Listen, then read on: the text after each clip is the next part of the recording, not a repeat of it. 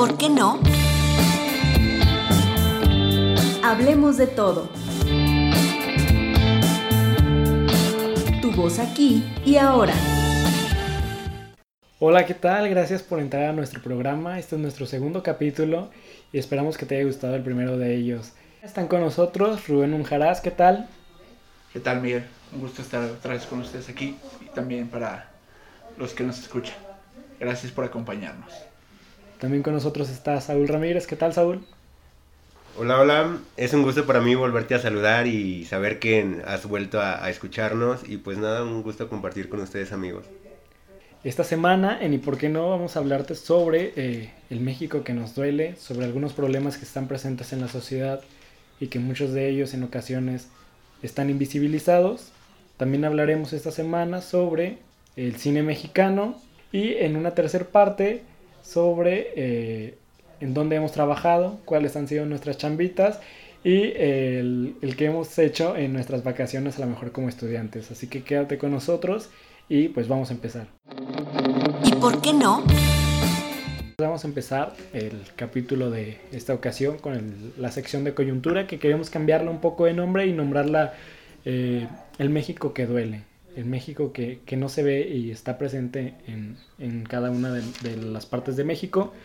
Y pues lo primero que queremos decir es que pues de cierta forma necesitamos ver a México con más honestidad. Necesitamos volver a las raíces de donde el México que se vive a diario eh, sea, sea parte de, de, todos y que no solamente se quede en algunos sectores críticos o académicos. ¿Qué, qué tienen que decirme esa semana ustedes?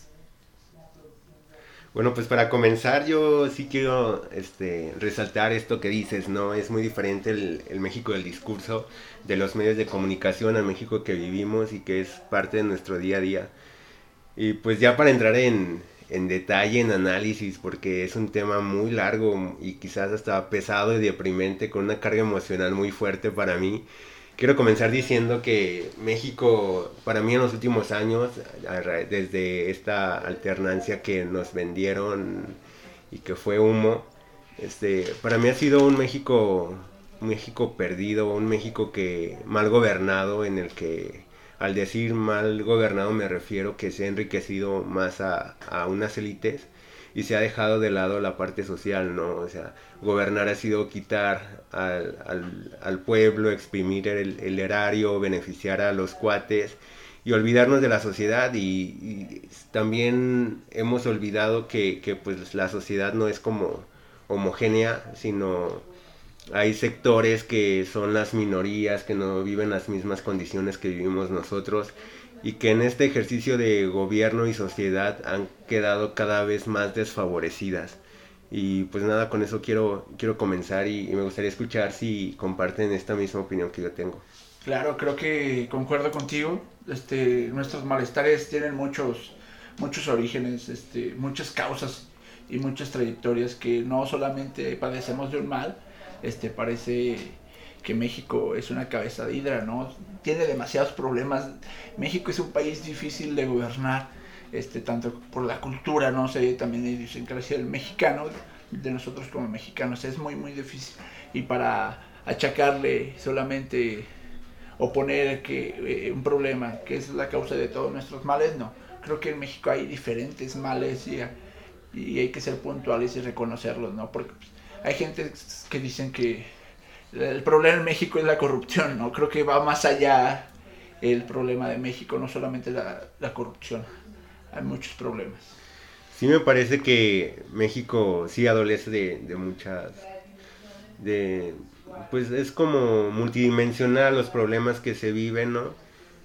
Pero sí creo que el gobierno tiene un peso muy, muy grande y una deuda con, los mexicanos, ¿no? Que solamente voltea a ver la sociedad cuando hay tiempos electorales o cuando necesita de ellos por una crisis mediática. Pero sí, más allá, siento que, que hemos sido muy mal gobernados y que nos encontramos quizás en un momento histórico y que podía ser de ruptura para saber si las cosas van a seguir igual o realmente van a cambiar. Pero también estoy consciente de que el cambio no viene desde el gobierno, sino hay que generarlo nosotros mismos y hay que estar conscientes de esta, esta realidad en la que vivimos y no encerrarnos en nuestra burbuja como lo hemos estado haciendo o como estos modelos de, de interacción social no, nos obligan a ser cada vez más egoístas, apáticos y y hacer invisibles a, quienes se encuentran en situaciones de vulnerabilidad, que son muchos grupos sociales en México, ¿no? Y como lo dijiste muy bien, este, Saúl, se gobernaba para unos cuantos, ¿no? Este, los gobiernos han secuestrado a México, ¿no? Para unos cuantos y no lo que era para todo en México. Eh, siempre capturado por una élite, por los mismos de siempre. Este, creo que México necesita una ruptura una ruptura y también, como tú lo dices, no solamente también política, no, sino social, este, dejar allá atrás los malos, los malos vicios, los malos gobiernos, los, los, males de, de, México. Y hacer que un poco. Sí, es un momento de una revolución, pero una, no una revolución como institucional o este, a la fuerza, esto que, que se maneja en, en, términos como políticos de ruptura de otro otra, otra persona en el cargo, sino algo más social, algo que nos permita este, estar siempre conscientes y vivir con esta idea, ya este chip de que pues México no es mi vida, no es lo que yo percibo y mis condiciones, sino hay grupos que se encuentran desfavorecidos y son muchísimos, tanto las poblaciones indígenas que tal vez no tenemos ni hasta el número exacto de cuántas poblaciones indígenas hay en el país, de cuántas lenguas mueren día a día porque ya no se pueden conservar y, es parte de, eso, de nuestro ser mexicano. Sí, o sea, eh, que nuestros mismos indígenas se sienten extranjeros en su propio país, ¿no? Los pueblos originarios, ellos están desde la, antes de la conquista y parece que son, eh, los hemos excluido, ¿no? A nivel mundial se ha excluido a esos pueblos originarios y creo que no, no queremos ver esa parte de México o, la tratamos de ver pero como haciéndole a un lado y eso es muy muy muy muy cabrón o sea está muy culero.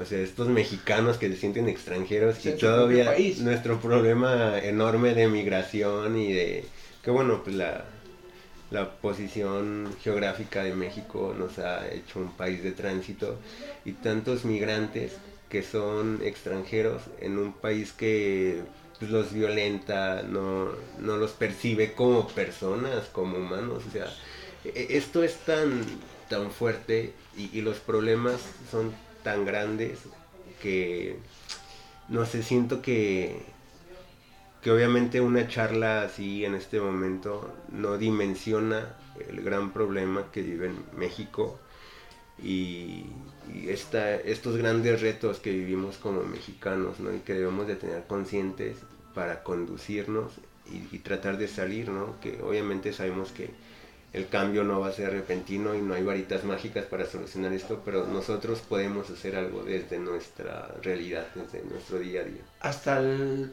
en, el, en el momento en que nos expresamos, ¿no? cuando decimos nuestros indígenas, ah, son nuestros, o sea, como se entiende el poderío que, o sea, las maneras hasta que, eh, en que se expresa el mexicano en lo que dice también dice, dice mucho, ¿no? Dice, y cuando escuchaba gente que dice nuestros indígenas, ah, caray. O sea, de verdad nos pertenecen. O sea, los vemos como algo de pertenencia, ¿no? no, no como un objeto, como si fuese un objeto. Los cosificas para sentirte dominante. Y eso es algo que, que pues es parte de nuestra realidad, ¿no? O sea, a mí me duele mucho saber que en México eh, lo vivimos día a día cómo este, la mujer es convertida, es vista, eh, en la realidad es una minoría, ¿no? Y, también se llega a cosificar en este, o sea, más, allá de los avances institucionales y legales que se ha tenido, la mujer también juega un papel de, de vulnerabilidad enorme que muchas veces es cosificada y si eso lo haces con las mujeres, con personas que convives, que es parte de tu realidad, de tu día a día, tu cotidianidad, que vives con tu mamá, tu hermana, o sea, es, y te sientes superior, o sea, hay todavía personas este, en situaciones, no sé, de mujer e indígena o mujer inmigrante que las hacen más, este, más invisibles, menos, más, ¿cómo decirlo? Más deshumanizadas quizás todavía, más cosificadas y, y es algo que, que se sigue repitiendo y no siento que haya voluntad para, para cambiar esto, al menos en este momento, ¿no? Y quizás no sabemos por dónde es el camino, cuál sea el camino. También otro México que nos duele es esos migrantes, ¿no? Que, que, que van hacia otra a, otro país buscando otra realidad, un mejor futuro para sus hijos, también para su familia, ¿no? Que a veces no quieren emigrar, dejar a su familia, ¿no? Y esas distancias duelen. Este, que, que ya no les queda de otra. O sea, tienen que emigrar o migrar, aunque ellos no lo quieren en contra de su voluntad. Pues podríamos ya llamar desplazados. Desplazados, son, desplazados víctimas de la delincuencia, porque también la violencia nos ha hecho mucho daño y también no sabemos cómo, cómo atacarla y yo creo que también es un origen de muchos males en, el país. Los salarios que también se les paga donde, en las comunidades donde trabajan, ¿no? Es eso, son condiciones que no, no son iguales en México para todos, que se cree que estamos en una democracia, bueno, así nos han hecho ver pero pues una democracia que pues, tiene sus deficiencias, ¿no? Tampoco la, democracia vino a instaurar y a salvar y, dar solución a todos los males, pero pues, ese era el, objetivo, ¿no? De cambiar una realidad y... Pero bueno, eso lo dejamos. Y que en México siempre, como comentan, hay falta de voluntades y cuando las hay, llegan tarde, y llegan mal. ¿no? También esas voluntades o sea, en ocasiones decíamos en algunas clases, cuando atacamos los problemas no atacamos en las bases o las causas del problema, sino atacamos en ocasiones las consecuencias.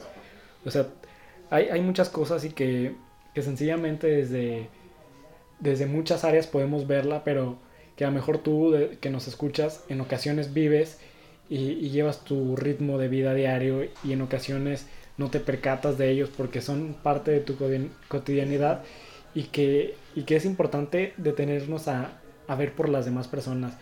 Eh, como, como, comentaba Saúl, eh, no, no, no, México no es el país de un solo hombre, o sea, no, no, no importa que llegue una determinada personalidad política pretendiendo cambiar el país, cuando un solo hombre no va a poder cambiar a México. O sea, la tarea creo que está en todos y, y, realmente no va a llegar nadie, por ejemplo, a tu comunidad o a, a, a salvarlo, a atenderlo, porque necesitamos esa área de, de, de, la, de la ciudadanía. Pero ese es uno, uno, de los males que tenemos, ¿no? Que creer que un solo hombre va a llegar a, a, y que, a cambiar el país, Y que mucho el sistema político nos ha hecho por la cuestión histórica de, de ser receptivos, de siempre esperar, de, de, estar acostumbrados a que eh, nos lleguen recursos, nos lleguen apoyos si nos llegan, qué chido. Si no nos llegan, qué malo. Además, estamos acostumbrados a que los cambios en México se den desde arriba.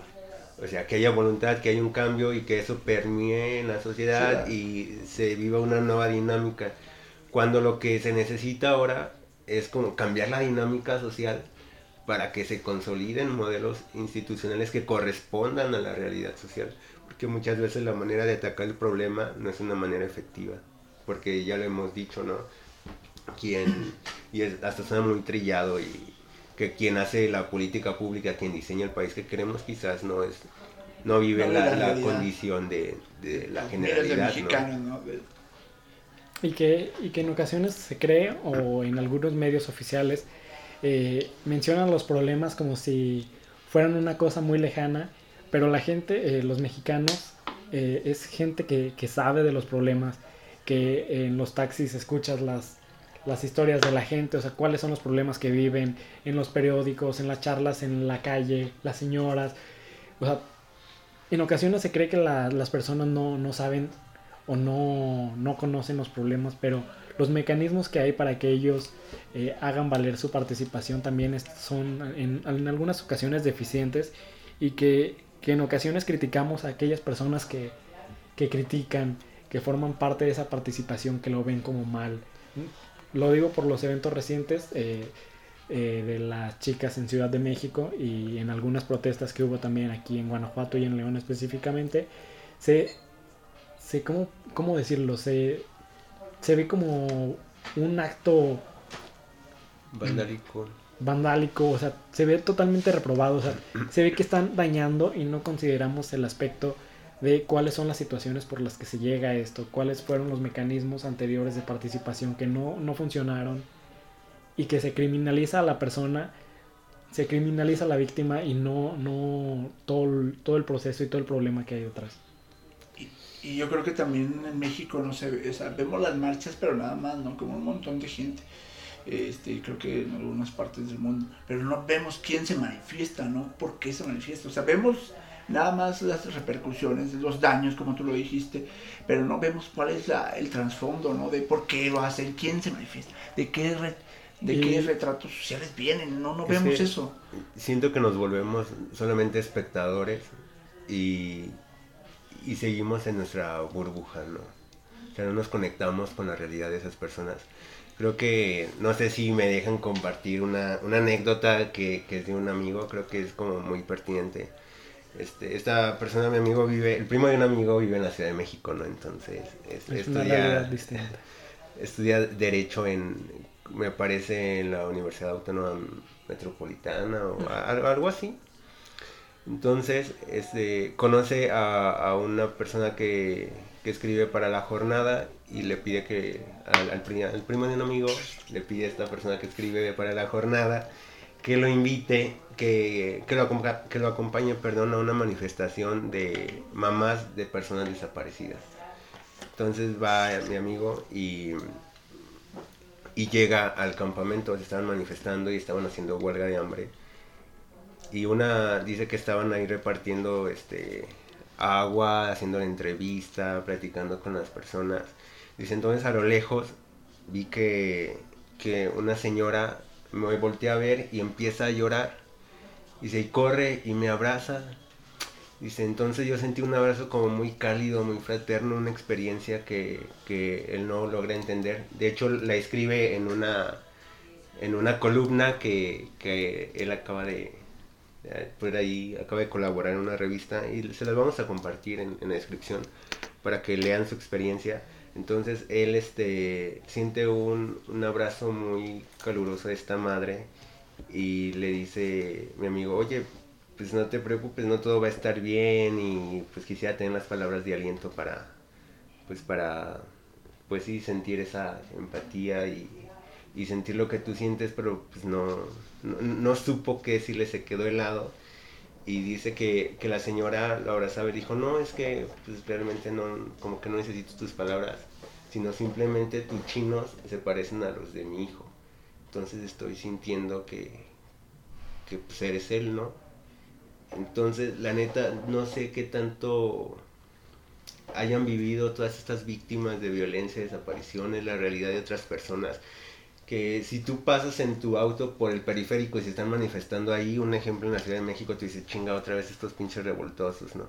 Y que, y que, fíjate, justamente esta parte, o sea, en ocasiones los problemas grandes y que siempre han estado o que están presentes en nuestro país, los vemos solamente en el momento en el que nos afectan. Claro, sí, sí, sí. Pero e- esa, o sea, ese momento de, del abrazo, del afecto, de quizás la señora había perdido la, la esperanza, eh, y- o tal vez la esperanza no, sino las ganas de luchar y ver a alguien que quizás se parece a su hijo y tenía el cabello igual, le va a dar motivos para seguir luchando, ¿no? O puede ser aliento, o para la señora ese día fue un día espectacular cuando voltea otra vez y sigue la lucha y sigue la violencia y sigue la negación del Estado por ver, por hacer, por, por buscar. Y pues no, no sé, o sea, siento que mucho de esto se llena emocionalmente porque no hemos sabido hacer comunidad, ser sociedad. Y fíjate que, eh, que las reflexiones sobre las personas desaparecidas, el día 25 de noviembre del 2019 hubo un panel en el que hablaban sobre la violencia y la desaparición en Guanajuato y vino una señora del colectivo Familiares en Búsqueda de nombre María Herrera, Doña Mari le llaman ellos, que nos contaba justamente otro relato de cómo fue que desaparecieron a cuatro de sus hijos y que sencillamente eh, mucho, mucho de los relatos de, de las personas que, que sufren de esto, o sea, llega un momento en primero cuando la cuando las personas desaparecen hay un hay un bloqueo, o sea, te congelas, o sea, no sabes cómo actuar ante estos eventos que son muy graves, pero que ya después de un proceso de un largo tiempo o corto tiempo, no sé, en el que ya tuvieron esta, este problema interno de salir a buscarlos, de demandar, de eh, la cuestión de los recursos, de todo el, gasto y toda la dificultad que implica. O sea, en ocasiones no es tener la esperanza de encontrarlos vivos, sino el hecho de ya simplemente tener el encuentro una vez más con, pues, con el cuerpo y de tener un, una despedida. Pues es que te quedas con una incertidumbre, ¿no? De saber si, si está, vivo, o no está. si no está, si se fue. Están en un limbo los desaparecidos, ¿no? Estar sin estar presente está muy, muy cañón. Tú quieres que esté, pero no está. O sea, tan solo, ¿cuántas veces hemos, no sé, sales de tu casa y dices, chingado, si le cerré o no, dejé la puerta abierta? Y es como una incertidumbre así de un momento. Imagínate vivir este, sabiendo, o más bien sin saber si la persona que tanto amas está viva o muerta, si es, si no es, si huyó, si la secuestraron, en qué condiciones está, ¿no?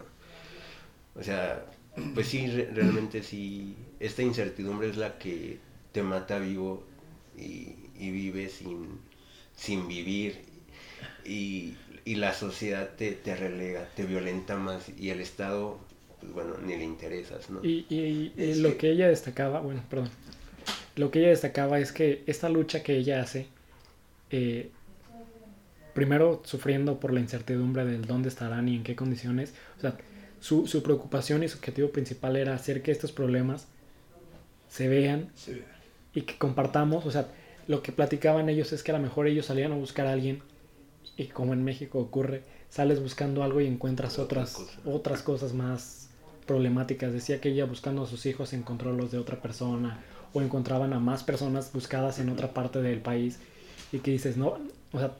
No, no puede pasar esto el claro ejemplo es también, ¿no? De las búsquedas ahora que ya se hacen, este, para hacer búsquedas de, de, fosas clandestinas, ¿no? Que en Guanajuato se dice que no había, pero, las hay. Es que no, no, no se han visto, o no queremos ver ese lado, ¿no? Las autoridades ya, ya, ahora ya se empieza a visibilizar. A lo mejor sí había desapariciones en Guanajuato, ¿no? En este caso ya, ya ahora sí hay casos concretos que se ven o que se escuchan, ¿no? Que se, se, se, se les da voz que a lo mejor ha habido desde hace años, pero no, no se había visto esa fuerza y, no, y es preocupante. Lo que decía de que ahora ya hacen, eh, sí, o sea, como grupos para, para ir a, buscar fosas, clandestinas, ¿no? El claro ejemplo en Morelos, ¿no? Cuando, eh, claro ejemplo también cuando se organizaron en, en, en el estado de Veracruz para ir y buscar a, a esa gente desaparecida, ¿no? En México ya está muy, muy, muy, o sea, cómo se ha, la sociedad está, o sea, actuando por su propia, por, su propia mano, por su propio... Cuenta. Sí. Cuando, es, que es muy difícil hablar de justicia cuando no la hay. También las este capacidades gubernamentales están rebasadas por la violencia, eso lo sabemos. Y más cuando en este tema de los desaparecidos, o sea, en este artículo que les digo donde narra la experiencia mi amigo, dice que las personas que buscan los cuerpos ya se han vuelto expertas, hasta, hasta forenses se sienten, ¿no? O ya sabemos que si en un terreno está el bulto de tierra, ahí va a haber cuerpos. Y quizás este, esos cuerpos ya tienen mucho tiempo. Si los encontramos en un hoyo, pues igual este, sabemos que no tienen mucho de que murieron. Cuando los huesos están de cierta manera, con residuos así, este es la, el indicio de que ahí los destazaron, o sea, que no los asesinaron ahí, sino ahí fueron destazados. Entonces, te, ya viven en una realidad donde la violencia es su vida y no pueden salir de ella porque están buscando a, quien, a quien amas y quieres saber si está vivo o muerto, pero ya lo buscas como sea. Entonces te insertas en, en algo que, que no conoces, ¿no? Y a lo mejor esta búsqueda de desaparecidos te ha hecho encontrar víctimas de trata de personas y otras realidades que pensamos que aquí no pasan, que son de, película, pero pues forman parte de, nuestra cotidianidad y, no lo queremos ver y no hacemos nada para frenarlo. Y, y algo que hay dos aspectos que me gustaría destacar es sobre que criminalizamos siempre a los desaparecidos. O sea, hay un, hay un, hay un aspecto que, que como sociedad deberíamos de evitar. El hecho de lo desaparecieron porque andaba, Sí. andaba en tal cosa. O, o sea, siempre, siempre hay una, una visión criminal de todo, de todo este problema y que no se, no se, ¿cómo decirlo? No se evidencia la situación real, sino que se, se trata de, Humana, ¿no? También. O sea, o sea, deshumanizamos- Somos, deshum- somos a veces completamente seres deshumanizados de que, ay, lo mataron, pues a lo mejor anda, o sea, los comentarios hay que también cuidar, a veces no somos muy cuidadosos en lo que decimos, ¿no? Y que a veces damos opinión sin conocer, o sea, no- nos envalentonamos y deshumanizamos todo el problema. Y eso ligado al segundo aspecto que quería mencionar, que los medios oficiales y las autoridades, o sea, cuidan un montón las cifras. O sea, sobre desaparecidos, el día de ayer comentaban justamente en el foro que cuántas personas son eh, registradas como personas no localizadas en lugar de personas desaparecidas para minorar el problema. Y esto justamente los medios también, o sea, ¿Cómo distorsiona la se la- distorsiona, la se distorsiona la problemática y eso mismo hace que la sociedad crea que aquellos que desaparecen eran parte de algún una El cuestión. crimen organizado. Crimen organizado, ¿no? Cuando también aquí el caso claro del estado de Guanajuato, ¿no? Este, se están matando entre ellos. O sea, es lo, lo peor. Ay, cuando dicen, sí, sí hay muertos, pero es que se están peleando la plaza, se están matando entre ellos. Se- se- se- de verdad esto es cierto. O sea, está, eh, somos... Es que no, no, debería de ser así, no, No, deberíamos esa es la- de entender. la- la- O sea, e- e- eso nos debería de ar- causar una alerta de decir, güey, no hay un Estado de Derecho, ¿dónde chingados está el Estado que me va a proteger? ¿Dónde está la seguridad de todos?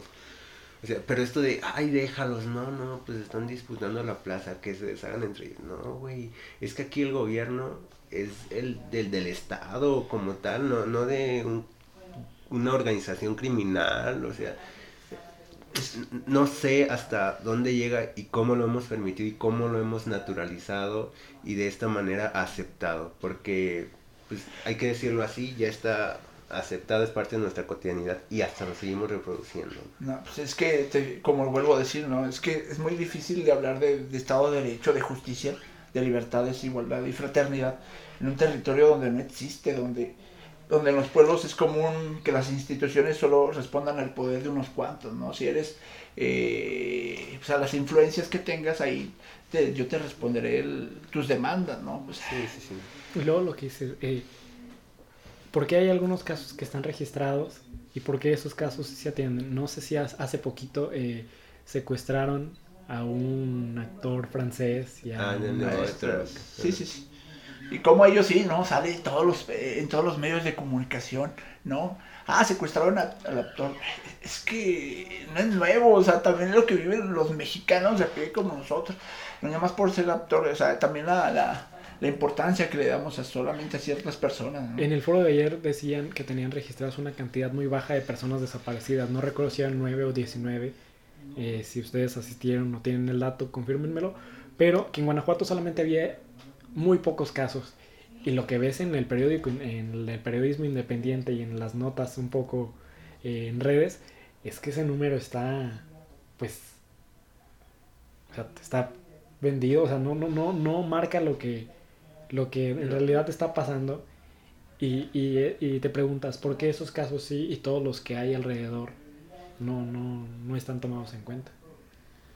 Pues es que hay una distorsión, ¿no? Hay, hay también, este, en primera una distorsión de la información y eh, por este catálogo de, de nombres que van a hacer que suene menos el problema o no sea tan alarmante.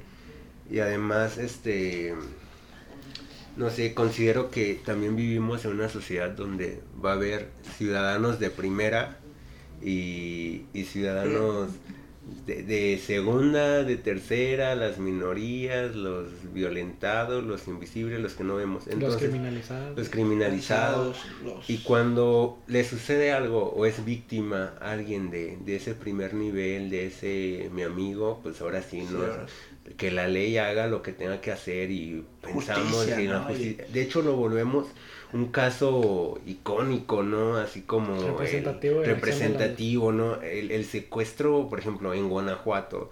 Y si es un empresario muy ligado al partido, lo rescatan, ¿no? Y sale y... Es que así, así ha sido, o sea, el secuestro en México es algo, pues, lo vivimos día a día, ¿no? Pero ¿cuáles secuestros tú recuerdas, no? El de Diego Fernández de Ceballos, ah, esa fue una novelota buenísima. Rubén Omar Romano, cuando este, dirigía Al Cruz Azul, al- eterno subcampeón. el hijo de Vicente Fernández, no Vicente Fernández Jr., o sea, nada más. Este último de el actor en eh, y el la persona está de Francia y toda esta onda se mediatizan y se dice que se combate de la manera en la que todas las cosas se deben hacer pero hay una cifra que no conocemos y no todos los casos son de éxito porque solamente nos interesan estos ciudadanos de primera De ¿no? primera. Y que en los medios, eh, lo que. Sobre el caso del secuestro del francés y el mexicano, que fue hace poco, lo que destacaban o lo que para ellos era preocupante no era la situación de los secuestros y las desapariciones en México, sino la. ¿De quién era la, persona? No, la- deja tú de la persona, de la afectación en términos turísticos de México. Que ya, o sea, México está visto como un producto para afuera y, y, y el país, o sea, la gente que vive ahí No es la que pierde, o sea, siempre estamos preocupados por vender a México como, Es que... como un atractivo turístico. Pues es que queremos jugarle al primer mundo cuando somos cavernícolas, la verdad. O sea, o, o no sé cómo llamar esta falta de sensibilidad y de valores, esta no fraternidad. Porque hay que decirlo, hay otra cara del mexicano, ¿no? Y esta que nos gusta presumir, este mexicano que arropa al extranjero, que el alegre, puta, de los países más felices del mundo. Y con que tanto venían a la muerte. o sea, eh, ah, y, Con- y- y con tanto problema social que tenemos. somos alegres, ¿no? Sí. Que el mexicano se ríe de sus tragedias. Hay que hasta un comercial de Coca-Cola que dice que los mexicanos son los más amigables, o sea, que son los que inmediatamente consiguen un amigo. Pero eso, son estereotipos del mexicano, ¿no? De- el el me- te digo, este claro ejemplo cuando dicen que el mexicano es alegre, se ríe de sus tragedias. Ay, pues, no sé, cuando yo creo que- de, ver- de llorar de nuestras tragedias, ¿no? Y- Pero es por esta falta de, no, no sé si de conciencia, pero sí falta de sensibilidad, ¿no? De sensibilidad de, de voltear a ver al otro y de verlo como igual. Porque si no es igual a ti o superior, puta, no es nadie y no lo volteo a ver y no está aquí, lo, lo, lo deshago, no, no lo tomo en serio.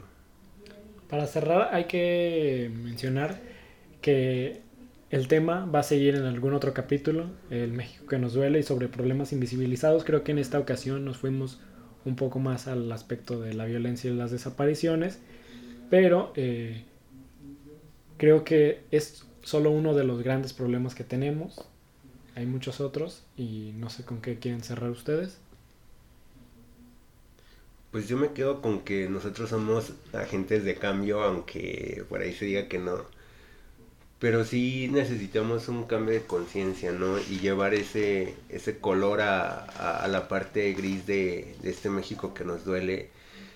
Y pues quiero traer de nuevo un, un video que, que vi hace poco, creo que no sé si es un indigente en, en España, no recuerdo, donde se le acerca un chico y le pide su bote, un bote así como esos de manteca de pintura, se lo pide un bote y, y lo empieza a tocar, ¿no? Como si fuese un tambor, entonces la gente empieza a voltear y se suma otra persona con una guitarra entonces empiezan ahí los tres. El chavo con el bote, el indigente y la persona de la guitarra, entonces empiezan a, a dejarles dinero. ¿Y qué fue lo único que hicieron estos dos chavos? Creo que fue que la gente volteara hacia donde estaba la persona invisibilizada y violentada y pues que bueno, queremos ignorar, no, no la queremos hacer parte de nuestra realidad. Entonces yo solamente llamo a, a la empatía y creo que de esta manera podemos entre todos empezar a jalar a, a, a estas, A unir fuerzas. a, unir fuerzas, ¿no? Y a ser más incluyentes y hacer consciente la violencia que generamos día con día y que reproducimos. y ser conscientes que una persona sola denunciando los problemas eh, muy difícilmente va a lograr que esto se, se, se noten, sean visibles. Sí. Y que necesitamos o sea, crear esa comunidad. Ser un colectivo, o sea, crear colectivos que, que ataquen Es- esos esta mal. fraternidad, ¿no? Estar consciente de que lo que le sucede a, no sé, la realidad del niño que está haciendo malabares en el semáforo, yo quizás tengo algo que ver con eso, ¿no? Y, y no, no sé, ya, ya- dejar ese individualismo de, ay, está así porque quiere o porque, pues así viven ellos, así les gusta vivir. A nadie nos gusta vivir en esas condiciones y creo que todos podemos hacer algo para salir de, de, de esos problemas, ¿no?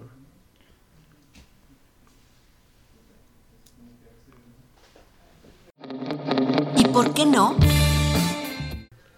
Y continuamos en este segundo capítulo y por qué no en la, en la sección de cultura pop. Y esta semana queremos hablar con ustedes sobre el cine mexicano, qué es lo que se hace hoy día, qué es lo que se ha hecho y cuáles son sus comentarios acerca del cine mexicano actual.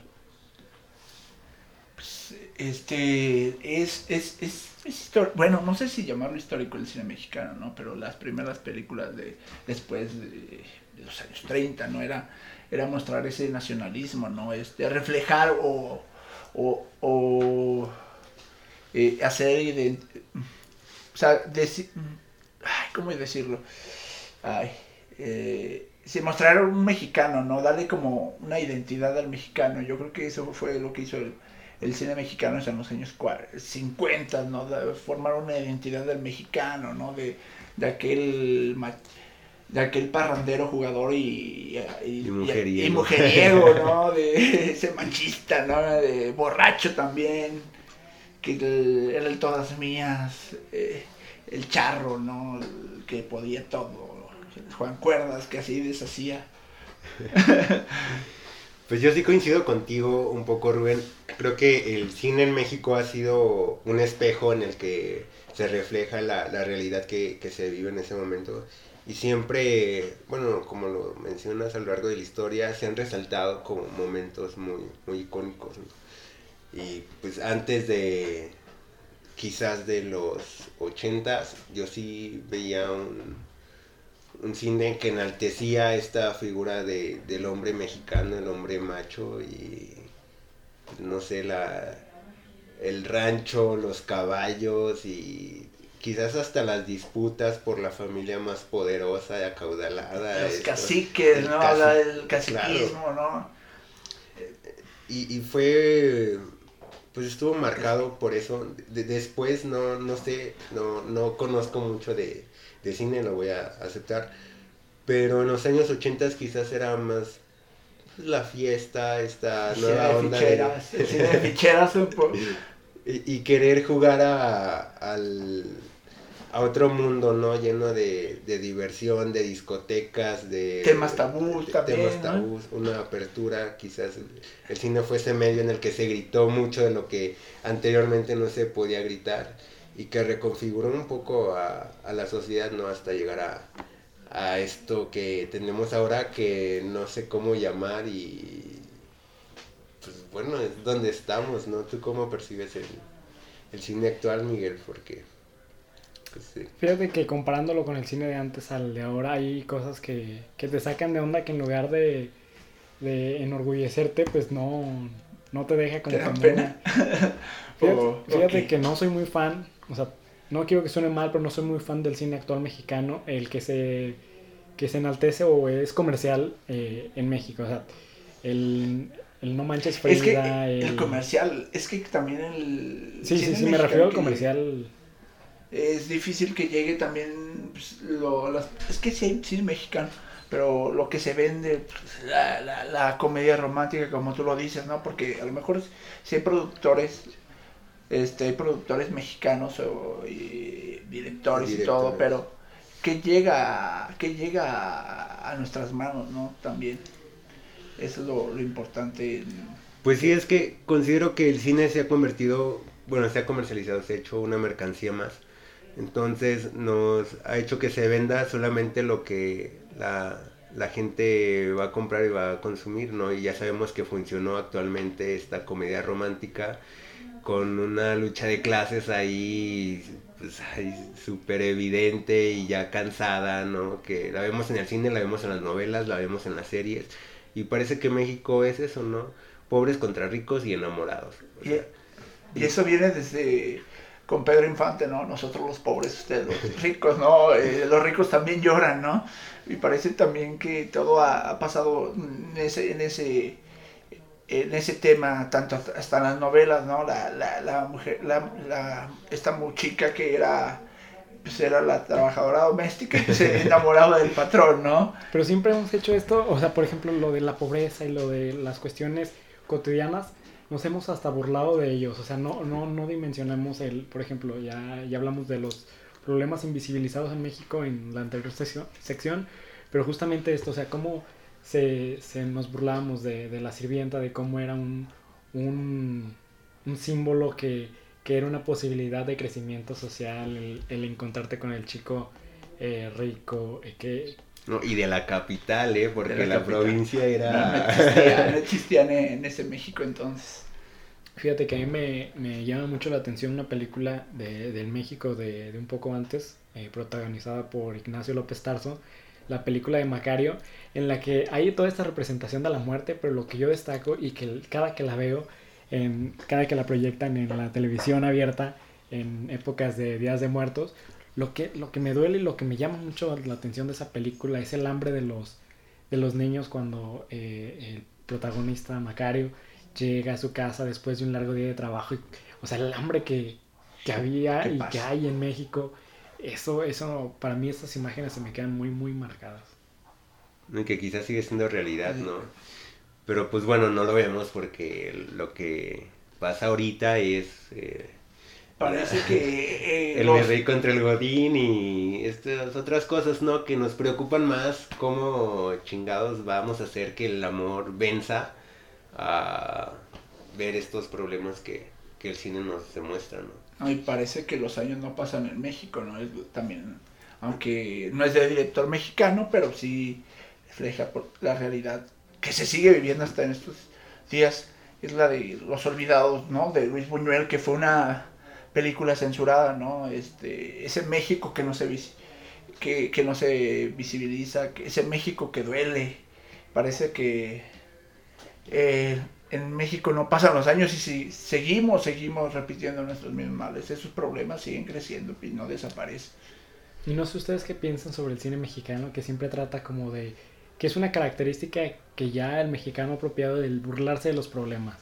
O sea, eh, todo, la mayoría del cine actual es como burlarnos de lo que nos pasa, o sea, olvidarnos de, de ciertas realidades y, y, burlarnos siempre, encontrar el lado cómico. ¿Ustedes qué, qué piensan? Pues yo sí considero que sí ha sido la herramienta como para hacer ese mal enorme que tenemos y que nos pega, o sea, procesarlo y como quizás hasta tratar de aceptarlo, de minimizar los problemas, de pues hacerlos parte de nuestra vida y de decir, güey, pues ahí se va a solucionar. Así somos, ¿no? Así, pues, esto somos ahorita, pero después vamos a hacer otra cosa. Y, no, no nos permite, este, pues no sé si el cine debería dar la pauta o ser un movilizador social, pero al menos sí le, le quita mucho peso, es un mecanismo para, para aceptar muchas cosas que no deberíamos de aceptar. Y claro ejemplo son estas películas como La Ley de Herodes, ¿no? La, eh, la dictadura perfecta, Un mundo feliz, de también de Luis Estrada. Esas películas que, como tú lo dices, para reírte o que tienen, sí tienen un trasfondo, pero a veces no lo no se les ve, no, no vamos más allá y, que, que, como dice Saúl, el cine era para que, para que genere un poco de conciencia este, y genere este, este sí, conciencia social también del mexicano que a veces no, no se nos ve o no, no queremos percibir. Pues sí, y es que, bueno, pues el cine es cine, ¿no? Y es entretenimiento, entonces nadie va a ir a pagar un boleto pues para salir llorando, o emputado, chingos mal el gobierno. O sea, la neta, es que no. Pero sí siento que no está bien bien manejado quizás el, el, problema. No, no hay una una voluntad o, o el deseo de, de hacer el cine una herramienta para aportar a una mejor ciudadanía quizás, o sea, no sé, siento que lo, lo que hace actualmente es dividir, Dividir. quizás y, y pues aporta poco como otras artes que, que sí son más, más combativas, ¿no?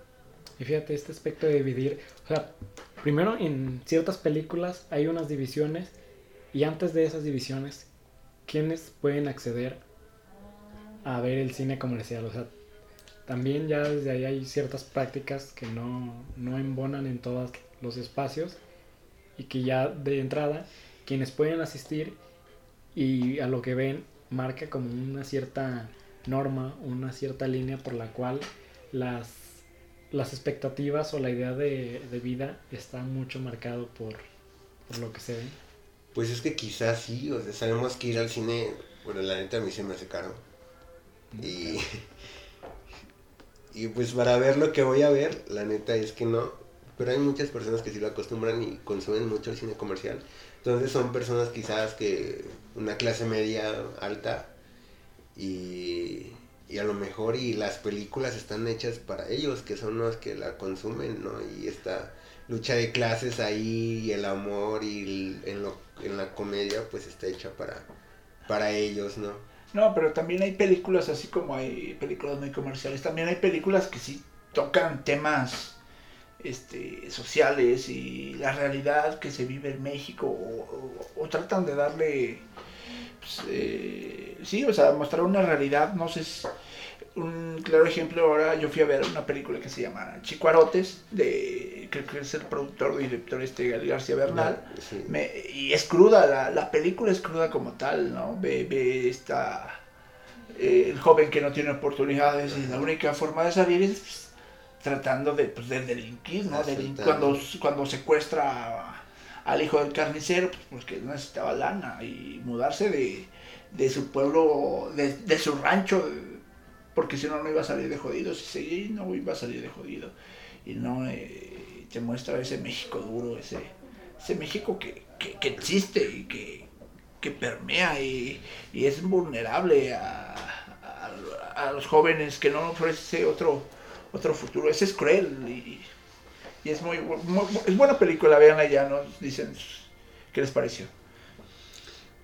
Pues sí, sí considero que también existe esta nueva oleada de, de no, no sé, e- el cine es como tan elitista en México, o sea, hacer cine pues, de por sí es muy caro, ¿no? Luego en México hay como esta nueva generación de chavos que quieren hacer la conciencia, ¿no? Esto de pues, Diego Luna, Gael García y esos nuevos proyectos que sí son más sociales, pero siento que no vencen a lo comercial, o sea, y que quizás llevarlos al cine represente pues, no la ganancia que, que iban a esperar, ¿no? Y sí hay cosas buenísimas, o sea, también el, me encanta muchísimo lo que ha hecho Iñárritu antes de su fama y como Amores Perros, que es una película para mí cruda y buenísima.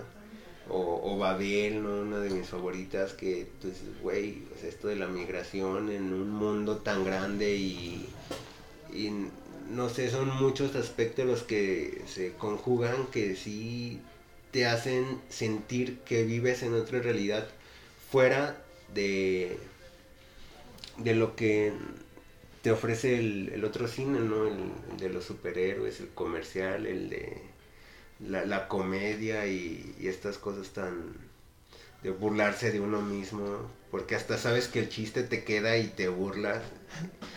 Y pues así, así. Y no sé a, dónde vaya ahora el, el cine en México y, y pues ya no sé qué decir. No, fíjate que, que otra cosa que, que destaco de, de lo que tenemos en México sobre cine son también los, los cortometrajes, los documentales, que no sé si sean directamente parte de, del cine, no sé qué llamar cine. Pues como cine de arte, ¿no? Otra categoría. Pues es que es muy distinto el cine este que, que te venden en la cartelera al cine de una cineteca, al cine de un festival.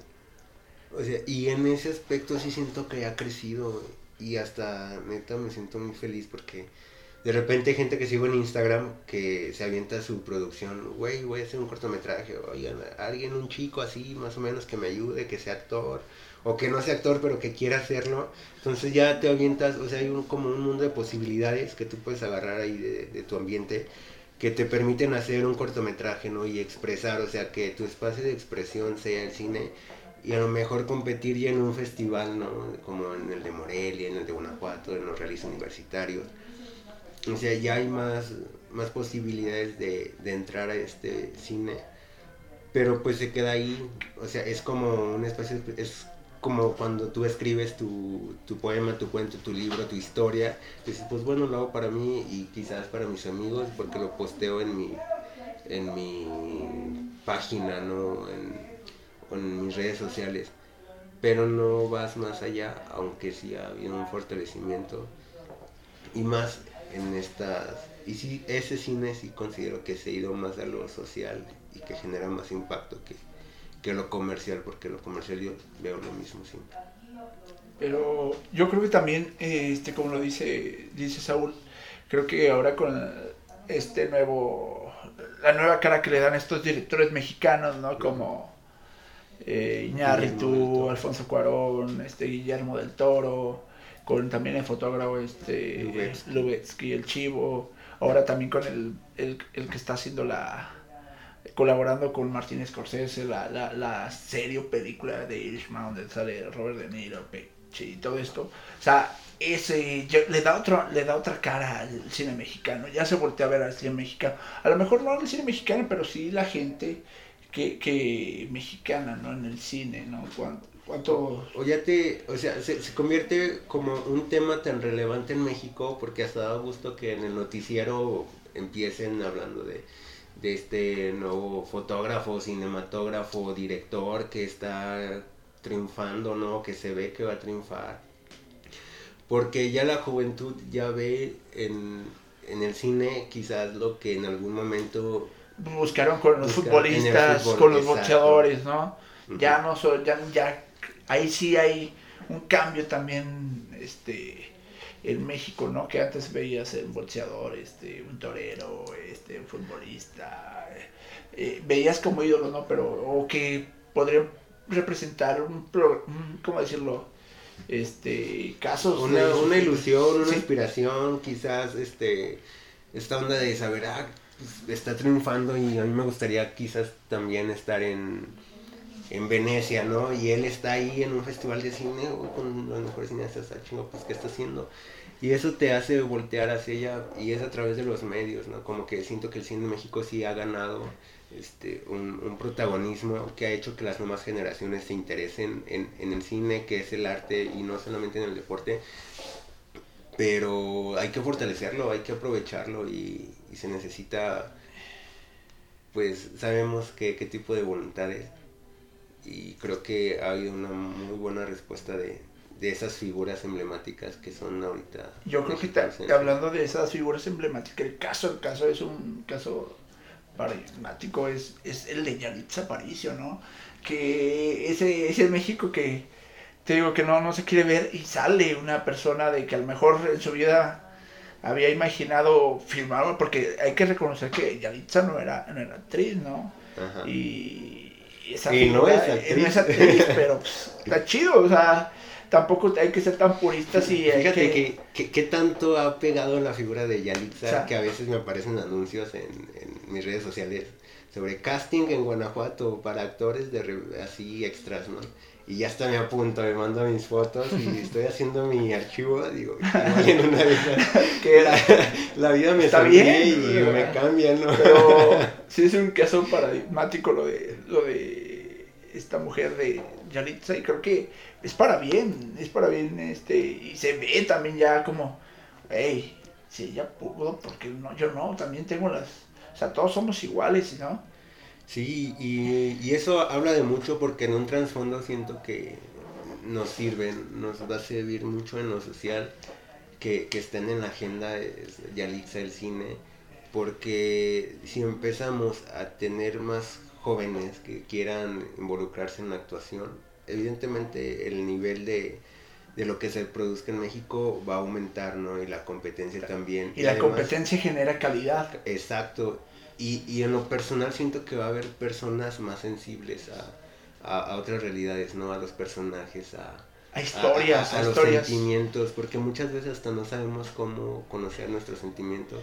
Y, y, y va a haber un manejo mejor de, no sé, personas... Sernos más humanos, más ¿no? más sensibles, más, ma- no ser ya es- esta sociedad indiferente, ¿no? sino ser sociales, humanos. Y eso está chido que también que el, cine pudiera generar esa, estaría súper chingón, ¿no? Y, creo que también los directores necesitamos directores y, gente, productores que lleven el cine en, ese, en, ese- en esa fase, por esa vía al cine.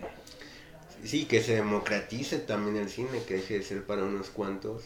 Y sobre todo esta, que, que esta visión, bueno, yo creo que es generacional. O sea, siento que las nuevas generaciones sí se avientan a todo y dicen, güey, pues voy a hacer mi peliculita, tengo mi cámara, tengo, no tengo micrófono, pero pues lo grabo con mi celular y me las ingenio. Entonces eso va a hacer que, que pues bueno, al menos ya el cine no se vea como que pues bueno, tuve que haber estudiado cine en el cueco, en el extranjero para poder hacer algo, sino ya todo está como que al alcance Al de tus alcance manos y, y se empiece a, a democratizar, a ir más abajo y pues a generar esta, esta empatía social y, y- este crecimiento personal y de dirección. ya también lo que vino a romper, a romper un poco con los modelos fue la este la nominación al Oscar de, del cine, ¿no? Que ya no se, como Roma, ¿no? Que ya no se exhibían en el cine, en una plataforma o en- por streaming, ca- caso de Netflix, vino a cambiar también, a revolucionar esta, este, este, esta faceta del cine donde tenías que ir a verla al cine y No, claro, se, se tuvo que hacer. ¿Qué? O sea, la proyección de Roma tuvo que proyectarse. Sí, pero para la gente que no tenía Netflix, ¿no? Para la gente como no, yo no, que no, no para tenía- poder integrarse en los Para premios poder competir a, a tiene, tiene que proyectarse que- en la pantalla grande. Pero Roma no se... Roma como- se- pero, pero en pocas salas, ¿no? Tampoco fue... Pero no, pero de modos tienes que salir a lo comercial para que puedas competir. sí. O sea, algo que solamente está en la plataforma no puede ser nominado. Y, pero pues cada vez va a haber más presión. O sea, ya ves, ya YouTube ya le entra también a... Sí, a pero también eso es un, un riesgote, ¿no? O, o sea, la creación de tantas plataformas, bueno, ya saliéndonos un poco de, del tema del cine mexicano, la, el número de plataformas que hay de streaming, de cines, de series, de cines, de películas, de series, o sea, ya está... Se está Pero eso, te habla también de, de, la- de, lo consumi- de lo consumista que somos, ¿no? De también de lo abrazado que queremos... O sea, Pues, yo, yo no estoy en contra mientras lo que se, se consuma Sea sea, bueno. sea bueno. ¿no? de buena calidad. O sea, quizás no de buena calidad, sino, por ejemplo, yo soy mucho de que me gusten cortometrajes de, de festivales. Y quizás lo ves y tú dices, güey, esto está... Pues no, no me gusta cómo está grabado, no me gusta eso, no me gusta eso. Pero sé que detrás de, de eso ha- hay un güey queriendo contar una historia y queriendo ser escuchado. Y quizás el actor, este, el protagonista no es actor, güey, es su amigo de la carrera o un güey que ahí era del grupo de teatro de la secundaria y pues lo jaló y le dijo, güey, ayúdame con esto. O sea, entiendo que es como, no sé, experimentar, o la gente está experimentando nuevos escenarios que quizás veía que solamente iban a ser para profesionistas o muy elitistas, ¿no? Entonces eso pues está muy chido. Y así como ellos estuvieron experimentando y gracias a las nuevas tecnologías con las que podemos utilizarlas, así nació y por qué no, porque nosotros también teníamos algo que contar, algo que decir. así que con eso, sí. con eso cerramos la sección de cultura pop y díganos que ustedes qué piensan del cine mexicano, qué es lo que destacan y pues continuamos. Y si buscan actor, aquí estoy. ¿Y por qué no? Para cerrar el capítulo de hoy, queremos hablar con ustedes sobre los lugares en los que hemos trabajado, las chambas que hemos hecho, ya sea en temprana edad o en la cuestión escolar, que hemos trabajado en vacaciones, y así que quiero empezar contigo, Rubén, cuéntanos qué, qué has hecho, señor. Pues fíjate que a lo largo de, de mi vida, pues eh, eh, a lo largo, bueno, lo, lo, que yo he vivido en estos años, sí, porque ya, es mucho. ya, ya son muchos, no, eh, pues, como tal, yo no lo veía como una chamba. ¿Cuál fue tu primer trabajo? Pues como tal trabajo, trabajo, yo no lo veía como trabajo. Fui, empecé, empecé, o sea, empecé a vender gelatinas con, con mis primos. Estábamos, teníamos que 8, 9 años. ¿En dónde siete, ahí en San Pedro, ahí en el pueblo mágico San Pedro Los Hernández. Empezamos vendiendo gelatinas. Yo iba a su casa, recuerdo de mis primos íbamos con una señora que nos daba una charola llena de gelatinas y pues nosotros teníamos o sea, que... pero ustedes no las hacían. No, no, no, nomás, o sea, íbamos a venderlas y yo recuerdo, pues ellos iban y yo como, pues, eh, por convivir con ellos, sí, sí, porque Ah, yo me... por Yo, convivir. no, no por convivir, pero, bueno, pues, yo me lo contaba con ellos y pa- me pasaba todo el día con ellos, ¿no? Pues, y te digo, no lo veía como en ese momento como una chamba, pero pues empecé vendiendo gelatinas, después, pues... eh, ¿Qué tan rentable era el negocio de las gelatinas? ¿Cómo- cómo Fíjate te- que nunca las acabé. siempre, siempre me quedan con unas 5, 3. Nunca las acabé. Fueron pocos días los que acabé. Es que la competencia era entre nosotros mismos. O sea, los tres. Sí, íbamos. y la competencia era entre nosotros mismos. Ya llegábamos, ¿no? Te digo, yo nunca los acababa. En Mis, algún, este, Carmelo, mi primo, este sí terminaba, creo. te- terminaba él con la con esa tarea ardua, ardua tarea que era vender la- todas las gelatinas y ya pues llegabas y no pues que vendí tantas no pues te da ya tal, tanto dinero la señora no por la cantidad que vendieras.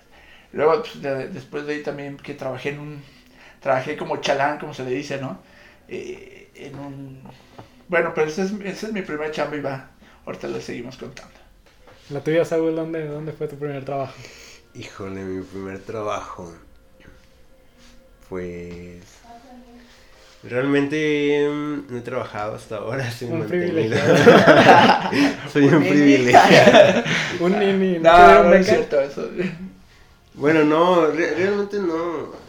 Comencé a trabajar, pero no a temprana edad, o sea, ya a la mitad de la preparatoria. Por ahí uno de mis tíos este, tiene un despacho. Entonces le dije, oye tío, fíjate que estoy de vacaciones y quisiera pues ganar una lanita, ¿no? ¿No me ocupas? Y fue así como que, ah, sí, le dije a lo mejor, no sé, el sábado. Y él me dice, el lunes te veo ahí, entras a las 9 y todo este pedo y ya platicamos. Pues ya ahí voy el lunes, ¿no? Estaba de vacaciones de tercer semestre de prepa. Y pues ya, este, todas las vacaciones me la pasé ahí sin hacer nada, recibiendo un salario muy bueno. Este, cuidando al hijo de la secretaria. ¿Para tu edad o para.? Para mi edad no, porque sentía que podía comprar todo, o sea, de, de irte a, no sé, pasar la semana con 200 pesos a, pues, puta, que te den un salario O sea, bien. con 200 pesos, ya, ya desde ahí. Y, con... y, y luego lo único que hacía era entretener hijo de la secretaria, pues ahí está chido, ¿no? Y eso fue mi primer trabajo, y duré seis años haciendo lo mismo. No sé qué. no haciendo De lo hecho, mismo. aún sigo. Pienso regresar. Si las cosas no van como queremos. no, la, la verdad es que sí duré ahí seis años y fue un trabajo así como de familia y cada vez iba aumentando la responsabilidad, obviamente pues, el salario también, ¿no? Y me, dio la oportunidad de acoplarme entre la escuela y trabajo, entonces este, estudiaba por la tarde la prepa y me iba temprano a las nueve y estaba ahí en, en el despacho. Salía a la una y luego me iba a la prepa y después a casa. O sea, la neta no tenía tiempo porque pues, era llegar, cenar, hacer tarea, dormir y el siguiente día igual. Pero pues me la pasaba muy bien, era un ambiente muy, muy chido. Este, pues la oficina es algo que, para lo que nací, la verdad, nací para eso de la pluma y el papel. y pues estaba padre, me gustaba escribir en la máquina de escribir. Y pues hacer ahí mis controles y, y así. Pero ese fue mi primer trabajo en el que más he durado hasta ahora. Y pues bueno, creo que el mejor, la neta, sí, no le he batallado para nada. En cuestión de buscar trabajo, porque la primera puerta que, que toqué fue la primera que se me abrió. y donde me sentí muy cómodo. Gracias, tío, te amo. ¿Y tú, Miguel, dónde has trabajado? Si es que has trabajado. No, fíjate que sí, sí he tenido la fortuna de conocer lo que es el trabajo. Hola, fortuna. necesidad. Eh, no sé si, no sé cuál podría decir que fue mi primer trabajo, porque desde pequeño pues acompañaba a mis papás a lo que ellos hacían. Por ejemplo, eh, ellos en un cierto tiempo las condiciones que teníamos pues no eran las mejores, pero creo que nos iba mejor que ahorita en términos de convivencia y no, o sea, en el recurso y la convivencia estaba chida, pero llegamos a vender un tiempo paletas y pues yo... yo Fíjate era- que también vendí paletas ahora que recuerdo. no, no, no sé si cuenta como trabajo porque era más o menos como a la edad de 6 o 8 años, no, no recuerdo muy bien. Pero o sea, yo era, yo era nada más como un promotor de paletas. Era un niño que en ocasiones vendían en las, en las primarias. Y pues yo era el que jalaba un poco a la gente, así como de, hola, o sea, era muy adorable. Y entonces, en aquel tiempo. sí, claro, claro. Porque ¿Cómo has cambiado? No te cambió el dinero, Miguel.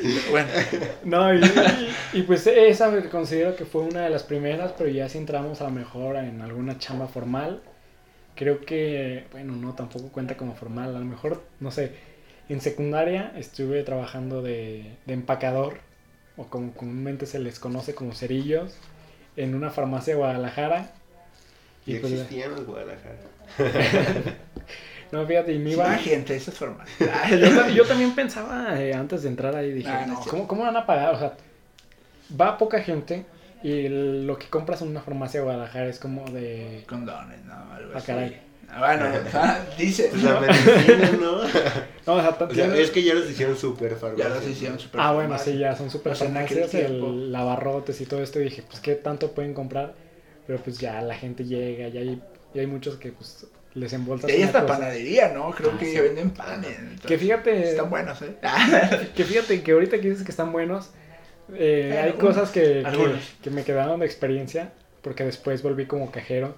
Sea, primero entré como Ah, mira, o sea, esa movilidad Ah, social sí hay. A ver si ya regresa el despacho como...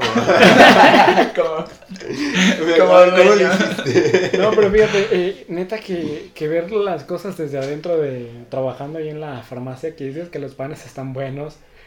No, No me digas no, que- no quiero quemar a la farmacia, Ay, pero, no, pues ya, ya dilo. no lo voy a quemar, pero voy a pero quemar. fíjate, los panes que venden y que mucha gente son muy comprados, o sea, son Ay, congelados. no, no, no que, mira, a lo mejor eso no, no es tanto el problema, sino que Me has eh, perdido farmacias Guadalajara. En tus panes. ya ves que muchos son de hojaldre y lo que hacen es colocarles como no alguna hambre. clase de, de, de mezcla rara que según yo es agua, porque no tiene nada especial. Agua, Agua y y, azúcar. Agua y azúcar. Y Ya. pues ya más lo espolvorean, pero me tocó en algunas ocasiones que se les caía el pan. Y lo No mames, no O sea, no, no, no, hay unas condiciones de Ya, salubridad muy, muy gachas. eh, o sea, salubridad. o sea, neta, neta, pónganse pilas con los panes de la Guadalajara porque... Un sí. amigo que trabajaba de mesero en Cirlón también me contó algo así. Ay, Yo quisiera que fuera mi experiencia. No. Lamentablemente de alguien más. Y sí, la... Pues ya cuéntanos el segundo, Rubén. Uy, pues, ah, pues trabajé que- de chalano oficial, ¿cómo se le dice? En un, en un Oficial. eh, sí, oficial o como chalán. este, Ay, cabrón. O sea, no sabía que había de No, bueno, es que se le conoce como chalán oficial, no sé cómo decirlo. Bueno, como Chalán, preliminar, bueno, preliminar de, de- fui, trabajé en una, eh, con un señor, ¿no? Que hacía chamarras o sea, de, de piel, este, pues ahí duré, o sea, como un año, dos años, ¿no? Entraba y salía, y entraba y salía. Y pues ahí, ese fue mi segundo trabajo, después fui a un taller de zapato, una piquita de zapato, pues ahí, de preliminar de pespunte, este... Y luego después de ahí, pues, bueno, mi familia viene de, bueno, mi abuelo paterno tenía, bueno, eh, tenía un puestecito en el descarga estrella en aquellos años, luego mi papá pues, siguió con esto, bueno, trabajando ahí en la central de abastos, en el descarga estrella, después, eh, tuvi- eh, pues hicimos, bueno, mi papá puso un negocito ahí en, en que se le conoce como el mercado negro, pues ya me fui a ayudarle, ¿no? Ah, caray. Así se le conoce que el mercado negro, pero nada más, no crees, es este No, sí, sí, sí. mundo de, Y pues ahí vendíamos, vendía mi papá jitomates y yo le ayudaba, ¿no? A ver, eh, y pues ahí este, levantarte a las cuatro y media de la mañana este, para irte a trabajar, porque ese, ese, ese, ese, traba- ese empleo es de despertarte temprano, terminas también temprano, ¿no? 3, 4 de la tarde ya estás en tu casa. Y pues esas fueron mi, también mi chamba, ¿no? También estuve ahí en una fábrica de suelas, inyectando suelas, este... eh, también trabajé, he trabajado de mesero, o sea, de todo un poco he hecho. ¿no? He hecho de todo en, en esto. Pero está chida las experiencias, este... eh, de hecho, ahorita, bueno, hace poco dejé de trabajar en la central de abastos, donde... ¿Dejaste de trabajar o te dieron ahí? Pues no, yo dejé, yo renuncié. yo renuncié, no, Me renunciaron. no, eh, y o sea, sí me gustaba, pero también las condiciones en que a veces eh, los trabajos no es no son las mejores para el trabajador, ¿no? Además no son formales. No, son- no, y, y fíjate que lo que estaba pensando, ¿no? En todos los trabajos, eh, vaya la redundancia, que he trabajado no son nada formales. El único formal más o menos que fue eh, hace un año, ¿no? Cuando trabajé en una vinícola, este, en Corpo Vino, ¿no? Ahí trabajé. Ese es el único informal. Y cuando trabajé en esta, en esta fábrica de inyector de suelas que me capacitaron, y pues ahí estaba. Inyector de suelas antes de entrar a la universidad, ¿no? Trabajaba de noche. Ay, qué Eh, bueno. Está, está chido, o sea, está chido. Sí, los trabajos que, que, en, los que, en los cuales he elaborado, la, la, la mecánica en, en- en que te convives con, con la gente y en la que elaboras, está, está, está interesante, está chida. Fíjate que un siguiente trabajo que a lo mejor consideraría serio fue ya cuando ingresé a la farmacia, pero como cajero cerca de mi casa. Como gerente, yo pensé que No, iba a decir, no, no, no. aguanta. Jefes de reclutamiento. Pero fíjate, no sé si les haya pasado en algún momento, bueno, a Saúl no, porque pues, Claro que sí, ¿cómo no? O sea, el ser estudiante y ir a pedir chamba es muy complicado. O sea, de por sí Güey, a mí se me complicó un chingo. Con tu tío, güey. No. que de por sí no sé si el- a quien nos escucha le ha pasado que, que en vacaciones ya como que tus papás están mandando la indirecta. Necesito De, trabajo para vacaciones. Si usted sabe de un empleo, hágamelo saber. de broma como que te dicen, eh, pues ya, ya, caíle a chambear. O sea, no estés nada más de Con los papás, oye, no es que no quiera que estés aquí, pero ya búscate en trabajo. y entonces, eh, una parte de mí eh, buscaba trabajo, eh, como un poco como Ramón. Eh, buscaba trabajo esperando no encontrarlo. Y ya después de muchos tiempos eh, eh, tuve que inventarme algo porque no, no encontraba trabajo.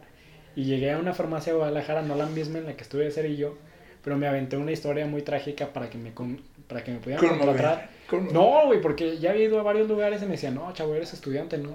No, pues sí, nada más vengo por un tiempo y, y no, no veían ese lado de responsabilidad y pues no te contrataban.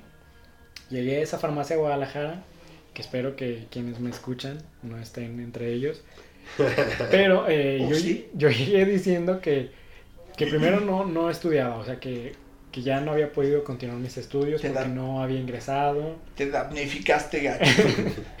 Y, y les comenté pues que necesitaba apoyar a mi familia económicamente. No recuerdo si en Yo esa no ocasión. robar, yo no.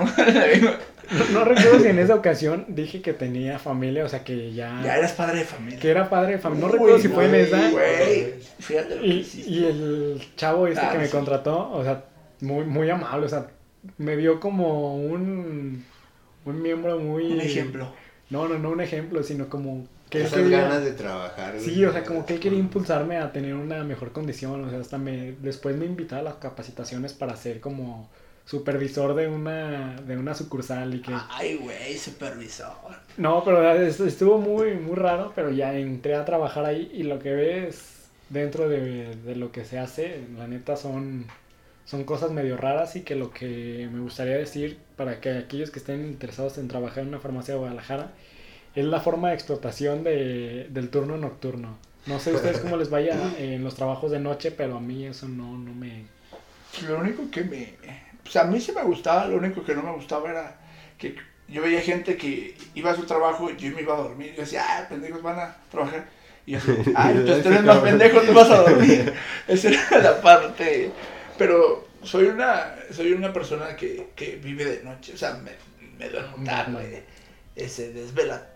Y me gusta esa, estar que, que hay gente que le gusta, me decía que prefería estar en la noche porque era menos carga, o sea, estaba más relajada. Me acuerdo cuando trabajaba acá en el bar, ¿no? En, en- en- que fui mesero en un bar, este, que iba llegando a las 5 de la mañana a, mi- a su casa. Güey, a, a, a dormirme y, y ya era despertarse a la mediodía, ¿no?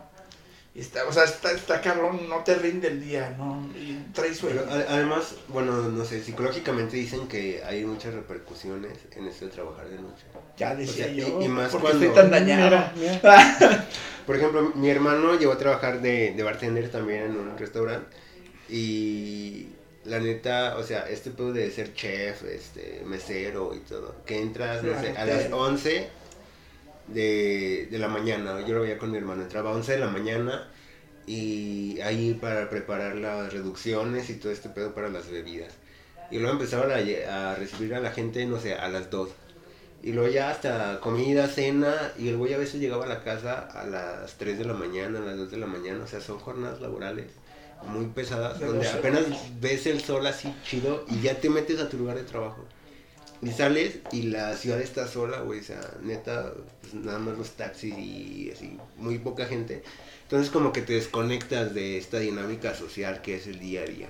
Entonces la neta, pues e- eres tú, güey, porque llega a casa y ni modo de estarlo esperando para cenar a las 3 de la mañana. La verdad es que no. Y cuando se va, o sea, quizás ya todos estamos en nuestras actividades, unos en la escuela, este, mamá quizás nada más le hace el desayuno, mi papá se fue a trabajar, entonces nos desconectábamos mucho. Y a él sí le pego y dice, güey, yo ya no quiero estar en un restaurante porque mm, siento que como que no se siente parte de la familia. Además, su día de descanso era entre semana, donde todos están en sus actividades, porque por los fines de semana son días buenos.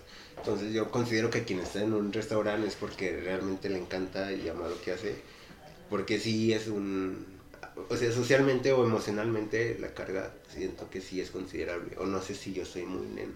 No, fíjate que sí, porque por ejemplo yo estuve trabajando en una temporada, hace poco, un año o dos, estuve trabajando en dos lugares a la vez y ese Ay, desapego... cabrón, No, no, no, no, no. no, y, Mira, Cajerito gente viera,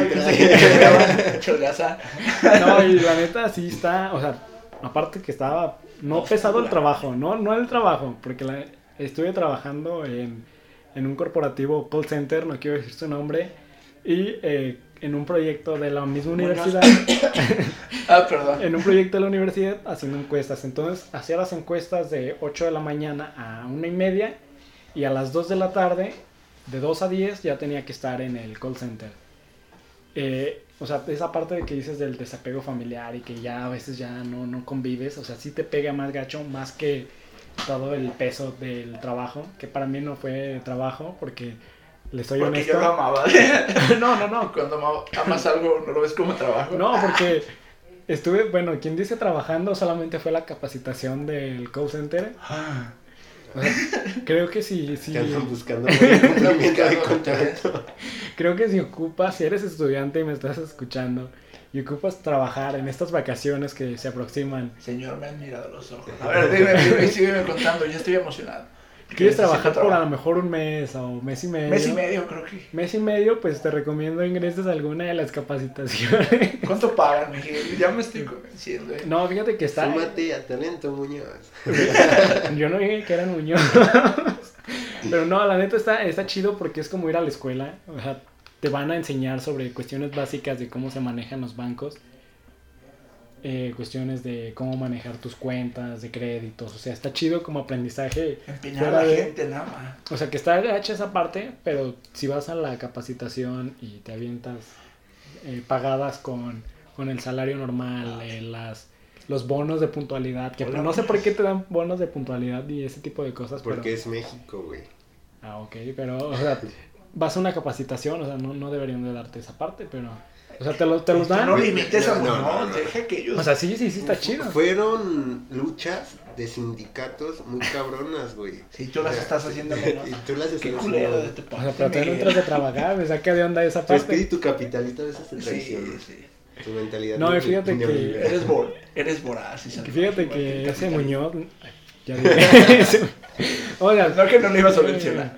La neta sí está, o sea, hay una explotación muy gacha en los call centers en el que, por ejemplo, eh, tu horario de trabajo es de 2 a 10 de la noche y eh, tu hora de comida está contada con cronómetro. Si vas al baño, toda tu hora de comida te la descuentan de No la que vas a tener para comer y entonces este lado sí está muy... o sea, no puedes limitar a la gente en sus... Pues lo deshumanizas. Completamente. Güey. No entienden que hay veces que hay diarrea, güey, hay pinches enfermedades. o Las mujeres, ¿no? No me digas, o sea. Como. Pues. Te encuentras de todo y, y deshumanizas creo que hasta del lado de, de cliente a... O sea, también eh, tuve muy poca experiencia en el lado de las llamadas, pero también como personas debemos de comprender que la otra persona está haciendo su chamba y, güey, a veces marcaban como si tú fueras el responsable de algún pedo que tuvo y te pendejeaban y te tiraban mierda, o sea, también... Tam- Y tú también, ¿no? En esa, en esa forma de... Ya, Pues es tu ego, güey. Es como que, ay, güey. Yo... Sí, pero a lo que voy es de también siempre en todo en todos los aspectos hay que ver desde el otro lado la, la Pues situación. Déjenles cuento mi segunda experiencia, la verdad. a ver, Tengo una segunda experiencia, ¿Sí? la verdad. a ver, dímelo.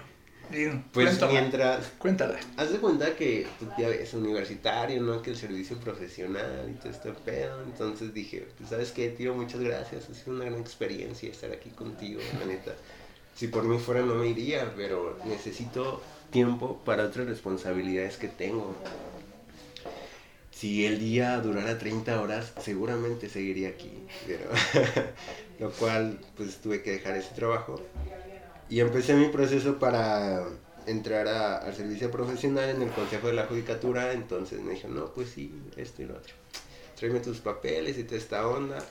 Y mientras me aceptaban y todo el proceso así súper largo, este, pues que llega la campaña electoral del 2018. Y pues, no sé cómo llegó a mí, gente del IEC, a decirme que si queríamos trabajar en, en la campaña, bueno, en el proceso ¿De quién? electoral. ¿En la campaña? ¿De quién? Perdón, en el proceso electoral. Y, y pues no, no pude participar en la convocatoria del IEC, pero sí en una del INE. Entonces pues, trabajé ahí, capturista, ¿sabes? Trabajos. Me fue muy bien, la neta, no hacemos nada. Oh, vaya. Bueno, pues el INE, güey, Sí, se ve que ya vas a elecciones. llevar Saúl, ¿no? En donde llega, trabajo pesado. Trabajo pesado, ¿no? Sí, a- súper arduo. Haz de cuenta que íbamos a preparar la simulación de la elección y pues preparar la simulación era cortar boletas o, o copias y hacer así como Y rellenar las... rellenar Las urnas no rellenar las urnas porque eso no nos corresponde Hay sino gente. o sea, sí hay que- ya nos mandaban la- Oye, hay un empleo justamente para eso. Para eso. ¿Cómo se les llama a los mapaches o cómo se llama esa gente que se dedica el día de las elecciones? Fíjate que Sí, sí tiene nombre, güey. Sí, está hasta mapaches, ¿no? tipificado que la ruleta, ¿sabe qué chingados? O sea, hay como...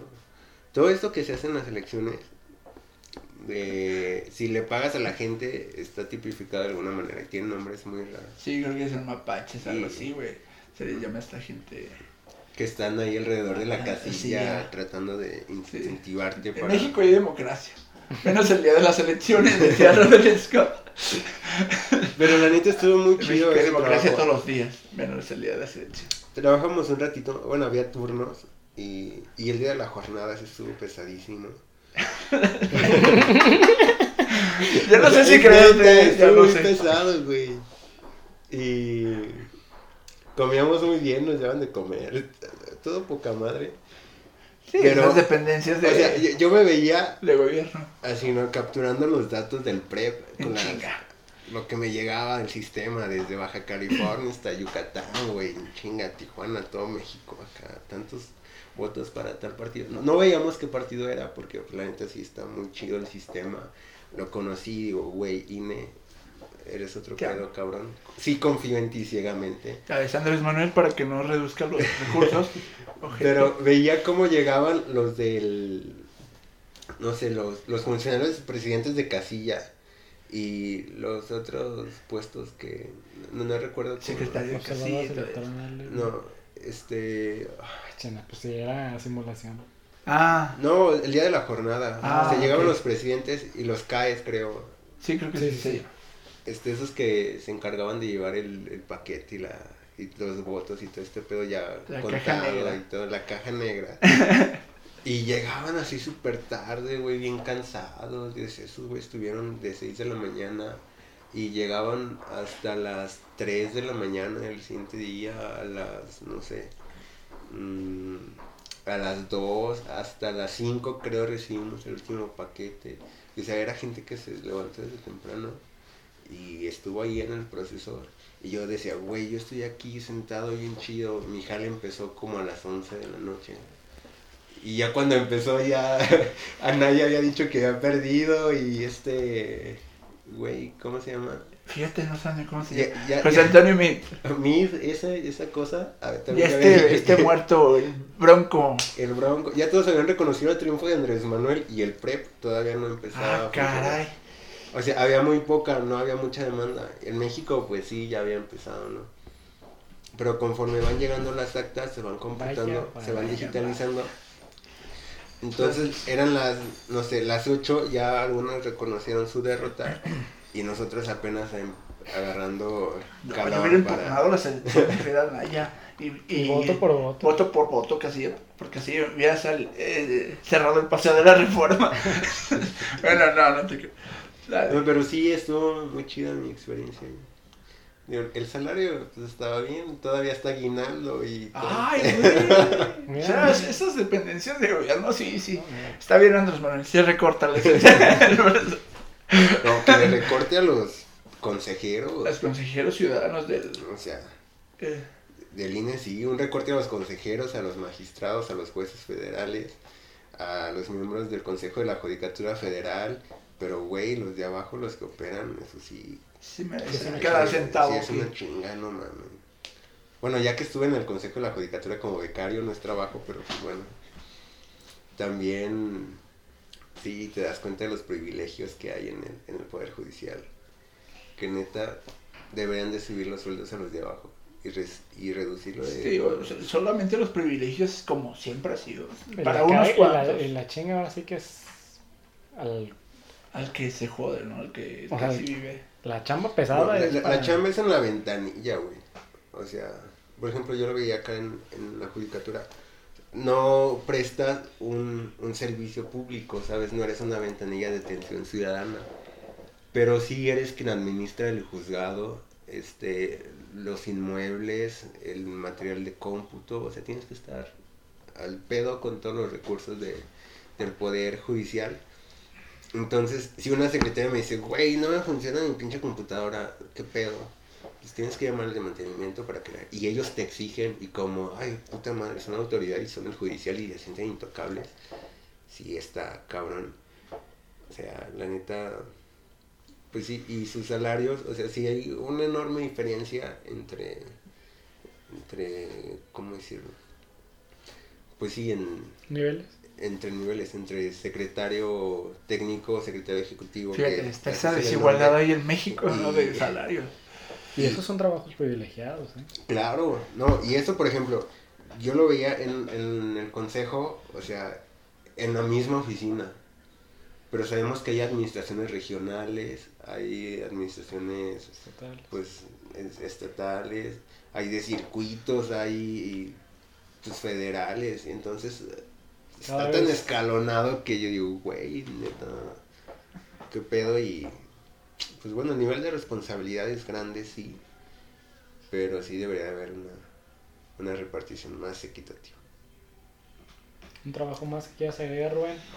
Digo, hemos trabajado a lo mejor en muchos lados, pero los. Ah, también la puntuales- coches. No, o sea, pero formal, puntual. Ah, yo, es que yo viva la in- informalidad.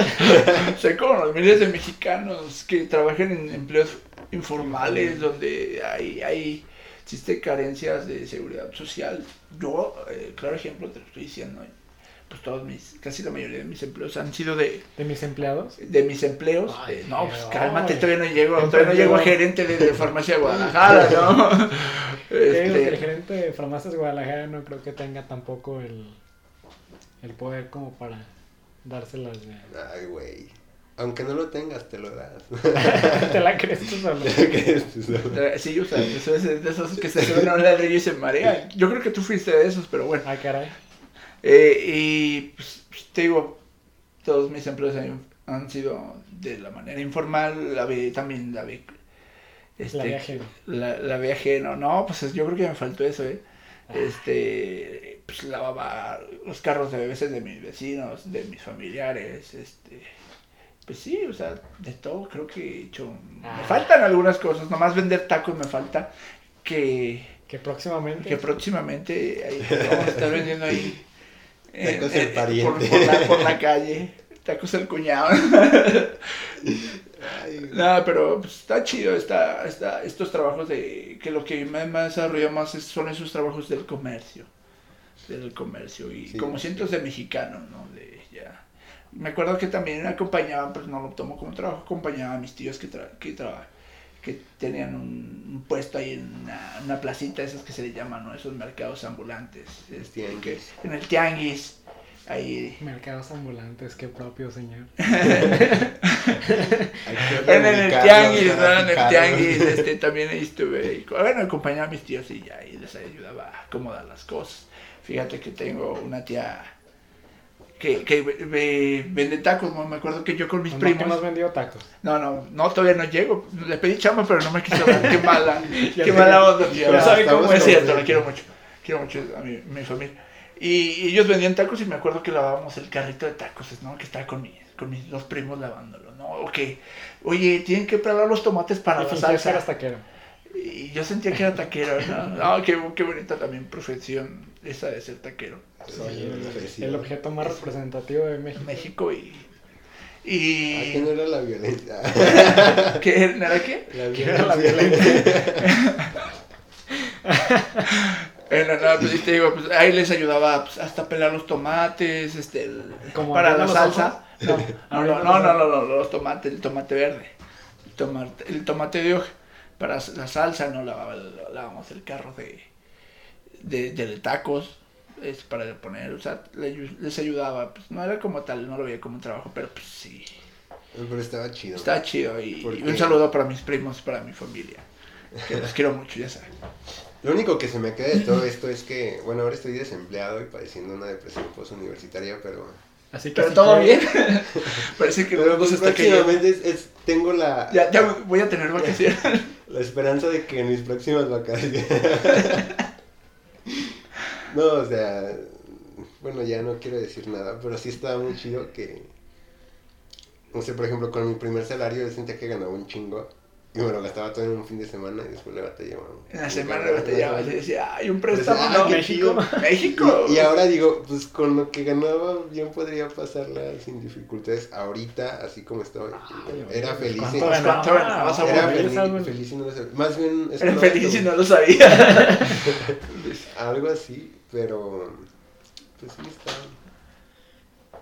Así que si tú tienes algún empleo y nos estás escuchando, mira, tienes a tres, bueno, cuatro jóvenes disponibles y, Desempleados. y trabajadores que, que están que están buscando algunas opciones Ajá. o si eres alguna estación radiofónica y. También aquí. O eres un. Una, tienes una empresa o algún negocio, también anúnciate con nosotros. Así que muchas gracias por escucharnos en esta, en esta segunda ocasión de ¿Y por qué no?